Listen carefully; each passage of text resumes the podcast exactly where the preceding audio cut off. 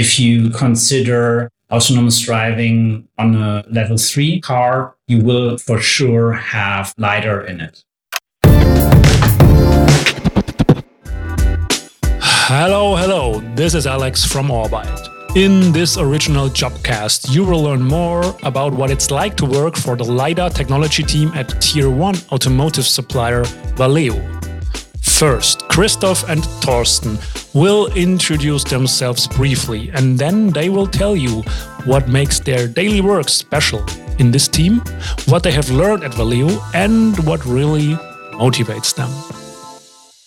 Hi, I'm Christoph. I joined Valeo four and a half years ago. My role today is taking care of system and function of our LiDAR prototypes in the advanced development team. My name is Thorsten Beuth. I'm an optical engineer and so far Valeo's only senior expert for LiDAR technology. I'm also working in the advanced development group.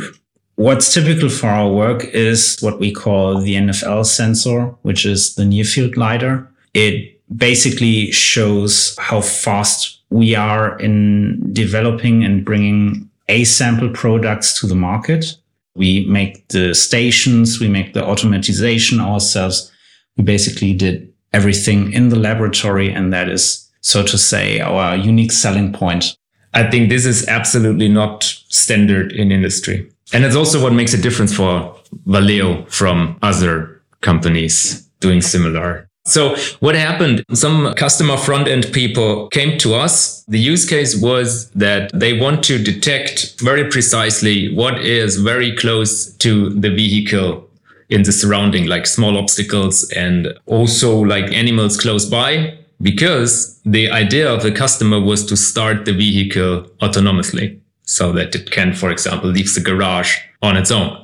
So we started with a commercial system just on a vehicle and the performance was not good at all, to be frank. And then we were slowly thinking on how can we improve that? After two generations, we had a sensor that was likely to use on the outside, provided actually quite good data on both in the laboratory and also on the outside. Then we also came to the opportunity to build them and to develop the production line. And I think at least my personal experience in designing a production line was simply not there. So I had a very, very steep learning curve exactly here. If you don't work properly and you don't don't develop properly, you will have a lot of issues that I was not aware of when I worked in the institute doing my PhD. So reliability and quality is something that I learned within the last two, three years. That is very important. What I definitely learned is that making your developments and also your research understood by people who have very little technical knowledge of this or are from a complete different field to make them understand first how does the product work, what we have, and also what is the benefit we talked about that our sensors are already on the street and which is a huge gap to our competitors, for example. To see that what I'm working on is definitely then used is something that keeps me going in the end.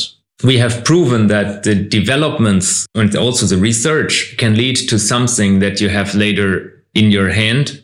This is one thing. And also the development does never end. And learning also with and from the technology itself. From having the sensor in the field, looking at the data, see what happens. Based on this, you will have a better next version. If you are interested in using and developing your engineering skills at Valeo and working on the future of the automotive industry, you can find out more on the Valeo careers page.